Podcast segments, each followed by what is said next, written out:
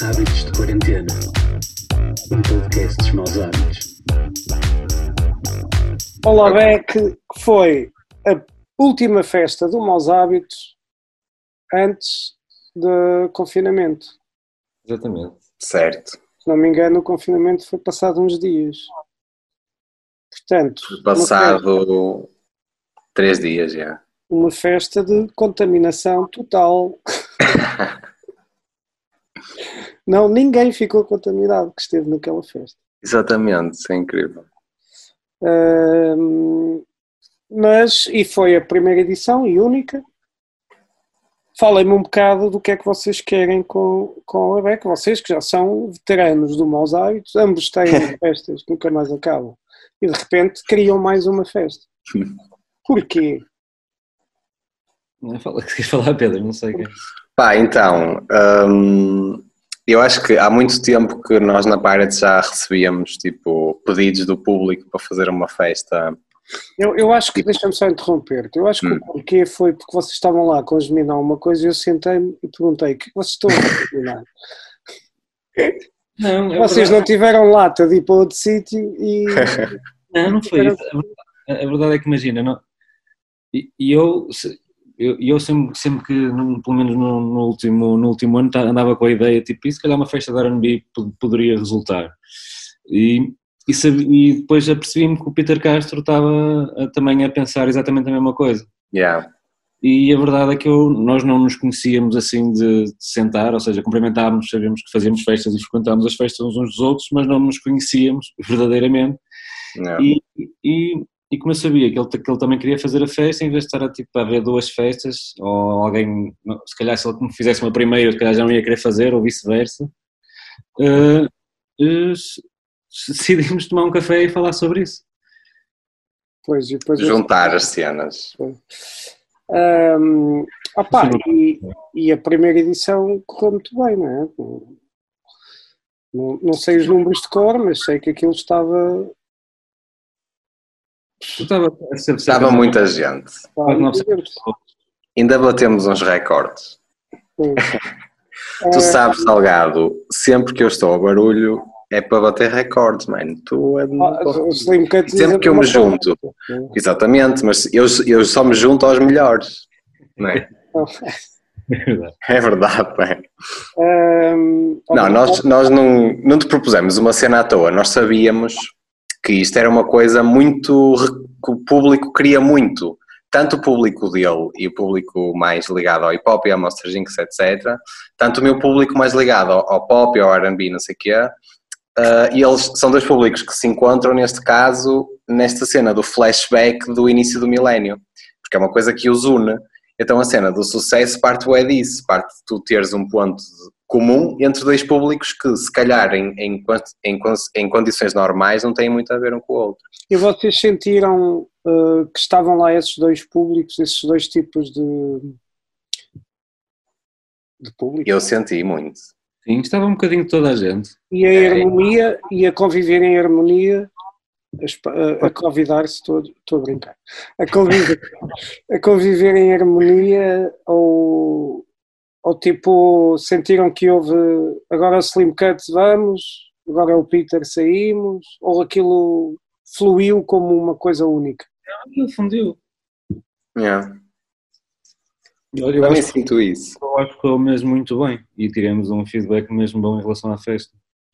Olha, e sentem que foi um fogacho de, de novidade, tipo uma festa nova, e que agora aquilo. Agora, agora não se vai passar nada, porque não, não se passa nada né, no mundo. Mas se tivesse continuado, que mantinha aqueles, aqueles parâmetros de, de pessoas e de entusiasmo, ou acham que foi a novidade e depois que aquilo iria seguir o curso normal de ter que crescer e- e voltar para números mais baixos e depois fazer o seu caminho. Opa, eu, eu Ou acho que assim uma coisa já de sucesso garantido? eu acho que não há amor como ao primeiro, estás a ver? Então, a estreia é sempre a estreia. Já em todas as festas, tipo no Batidão, no Beyoncé Fest, a estreia é sempre a bomba. Depois cai um pouco, mas solidifica-se. Eu acho que esta festa tem tudo para se solidificar porque é uma coisa é um ponto comum entre muita gente. São músicas que marcam a infância das pessoas e a adolescência. E tu sabes que nada é mais, nada puxa mais as pessoas que a nostalgia, muito mais os portugueses, que vivem para a nostalgia, né? De qualquer geração. Estamos a falar de uma geração que era adolescente em 2000, que era... Adolescente ou, ou, ou criança, uh, sim, muitos tinham 10, outros tinham 13, outros tinham 16, mas todos nesse, nesse espectro, sim.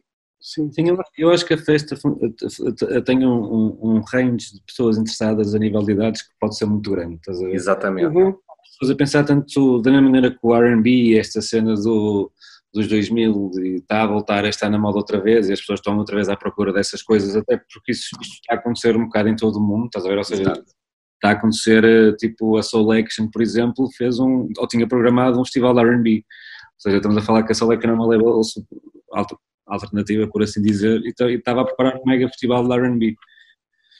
Um, ou seja, quer dizer que era uma necessidade que as pessoas tinham e, e eu, eu, eu comecei-me a perceber disso no, nos meus sets, não é? Eu sempre, eu sempre nos meus sets passei um bocado tudo dentro do, do hip hop e, e apercebi-me que quando punha certo tipo de músicas do, mais ligadas ao R&B de uma certa época tinham um certo tipo de reação que não era mais, mai, mai, maior que o comum.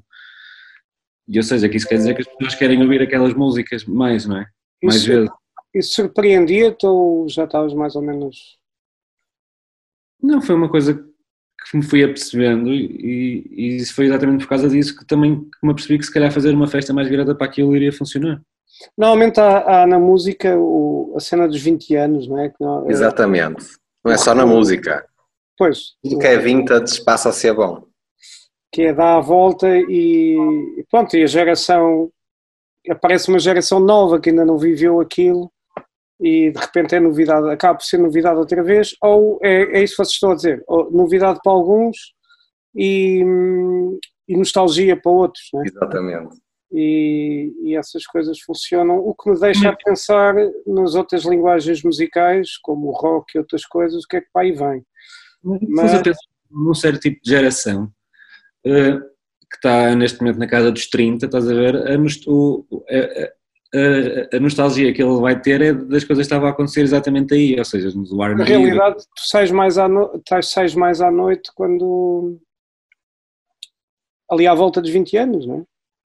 Sim. Sim, é isso. Entre os 16 e 28. Supostamente, supostamente, o ser humano começa a sentir nostalgia a partir dos 28, 30, a partir daí começa a sentir nostalgia mais forte. E o que tinha, o que vivias quando, quando tinhas 15 anos, torna-se, tem um, esse efeito nostálgico, sentimental em relação às músicas, algumas até que tu nem gostavas na altura. Exato. Eu sinto muito isso, até porque imagina, eu com 16 anos era aquela cena mesmo hip hop underground, tipo, havia muitas músicas de R&B que eu se calhar não gostava, ou, tipo, ou, recusava porque era uma cena tipo, isto não é mesmo a minha cena. Yeah. Eu lembro que na altura o R&B era, era um bocado parolo. Sim, sim, sim. Quem ouvia R&B era, era os parolos. Era Say My Name, da, das Destiny's Child, era a música das parolas. Que as parolas ouviam na rádio. É verdade, mano, isto é super... Eu digo isto já no Beyoncé Fest, é verdade quando eu era criança, quem ouvia Say My Name e Destiny's Child e Ashanti eram a, a, as parolas.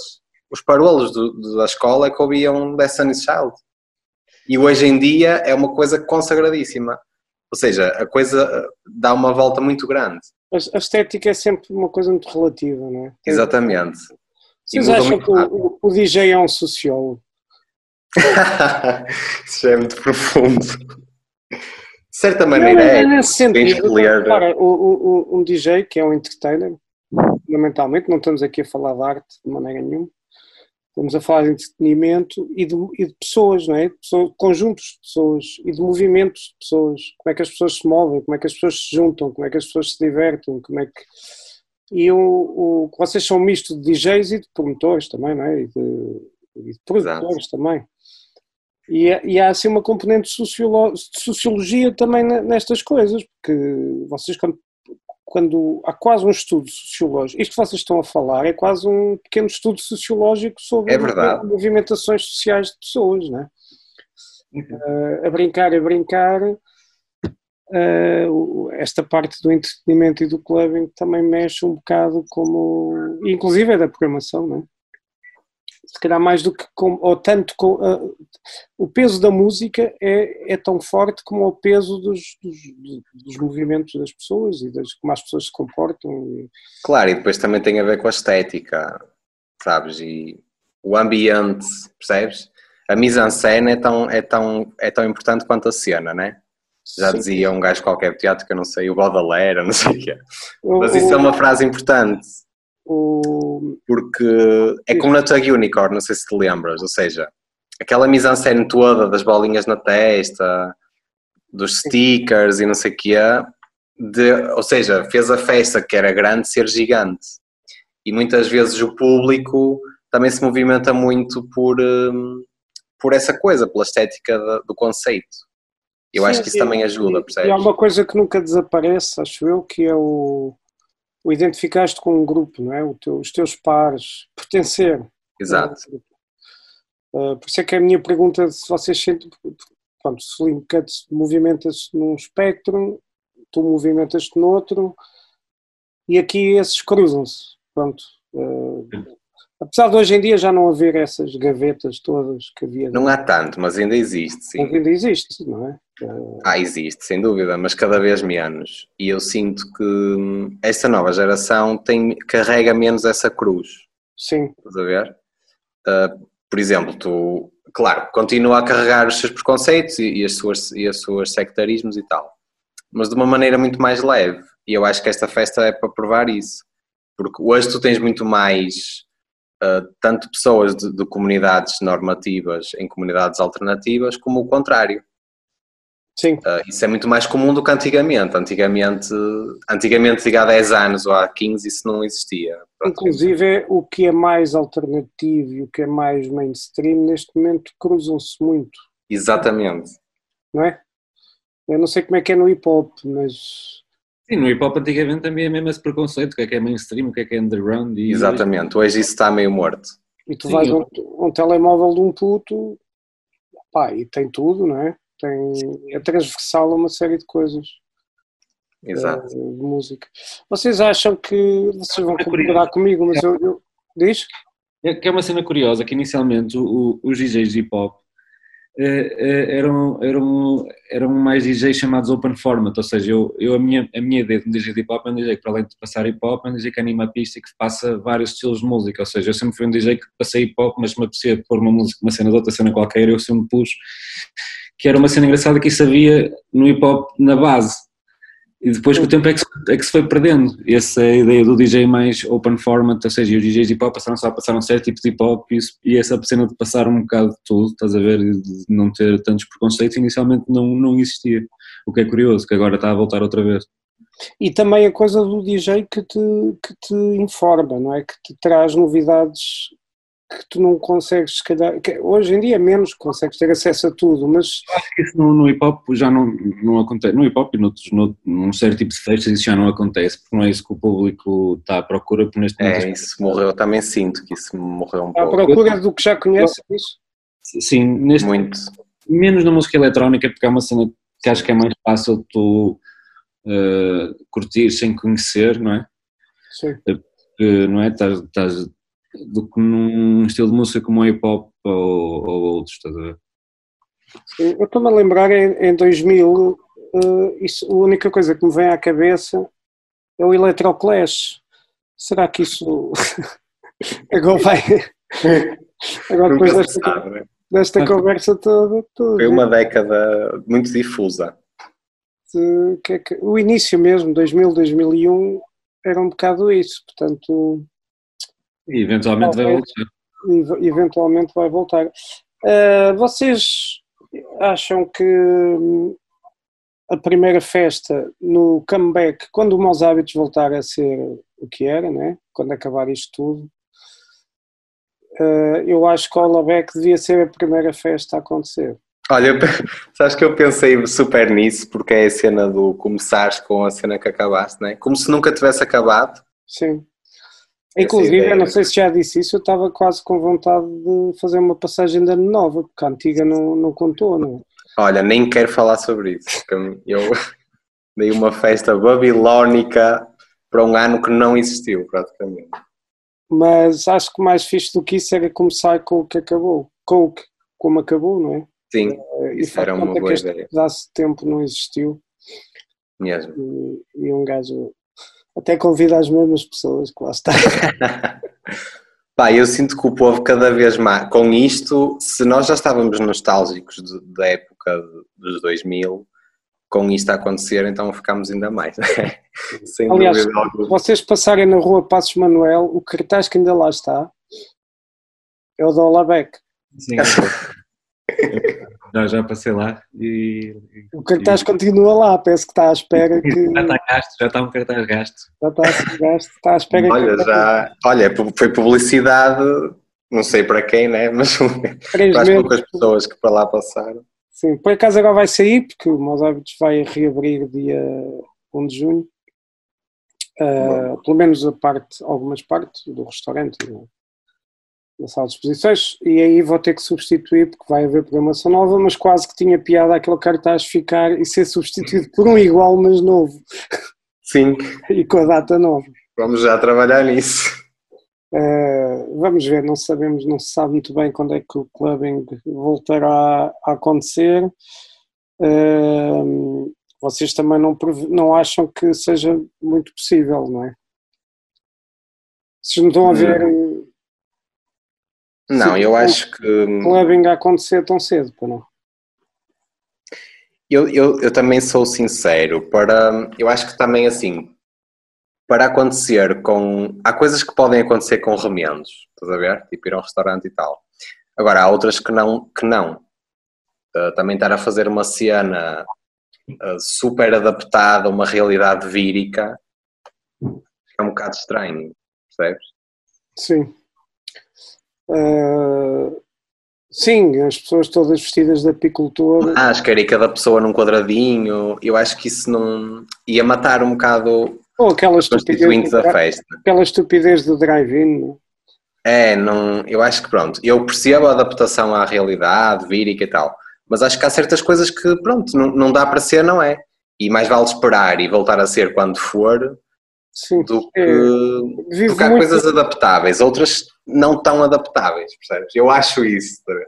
Não, que não- é impossível, estás a ver? Mas estás a pôr numa festa, cada pessoa a distância de um metro da outra. É Não antítese, dá, não dá. Isso- é, é antítese do que é. É feito. antítese, exatamente. É antítese do que é festa, porque as pessoas vão lá, elas querem se tocar, querem, elas querem dançar, elas querem beijar-se, elas querem beber álcool. Então é, é um ambiente que não pode ser sanitário, é como um festival de verão, não pode ser sanitário. Ele foi feito para ser não sanitário. Pois. Então é melhor não haver do que haver com remendozinhos. Acho que isso é. Inclusive, no, no mouse ainda pior, porque o próprio DJ estava rodeado de pessoas, né? É- é- Exatamente. A distância é, é impossível. Pronto, olha, amigos, vamos esperar para, para ver. Fica aqui a promessa que a primeira festa de maus hábitos, quando, quando voltar tudo ao normal, será Olabec. Incrível. Vamos lá. para começarmos como acabámos. Agora, pá, se demorar um ano, paciência. É for. Pronto. Se demorar dois também, desde que ninguém morra, vamos. Por acaso, só, só mais uma pergunta antes de acabar, porque eu tenho Hum. curiosidade de saber a vossa opinião disso. Vocês não acham que se não abrindo este tipo de, de coisas, que até teriam alguma segurança, não é? porque as casas têm essas preocupações naturais, não vão começar a, a aparecer festas ilegais em casa de amigos? Bom, já, já estão a aparecer. Pois. Sem dúvida alguma. E vai, e vai ser pior e pior e pior. O, o Então isso senhor vai que está a acontecer. rir já deve estar a planear alguma. Aquele risinho é porque já há alguma coisa planeada. Inclusive é festas ilegais ao ar livre, não só em casas de amigos. Isso é o que, é o que vai acontecer, não é? Pois. E Mas isso também depende muito da duração de- da questão. Sim, Claro que é assim, se isto durar até 2021, é uh, inevitável. que ninguém espere que este povo vai ficar quieto em agosto, porque não vai. Pois, Não vai ninguém, nem os novos, nem os velhos, não vão. Isso não vai ser possível, vai ser infazível. Uh, mas pronto, mas uh, espero que a coisa continue a descer e que tudo aconteça bem. Porque manter um povo em casa no inverno é, é, é, é A, mas manter um povo em casa no verão é B. Não é a mesma coisa. Pois. E um povo latino, não é? Exatamente, e o povo português em afetos, afetos e contactos. Uh, pronto, olha, vai correr tudo bem. tudo bem. Uh, pronto, então olha, acho que já é, acho que já não vos vou já não vos vou chatear mais. Acho que esta foi a última. Uh, que entretanto esta semana acabam os podcasts. Uh, isto depois, de, de, em princípio, ficarão todos guardados num site, estas conversas durante estes dois meses com, com a malta. Para depois nós daqui a um ano recordarmos aquele tempo em que usávamos máscaras e não podíamos dar abraços e beijos uns aos outros, uh, vão ficando estes registros.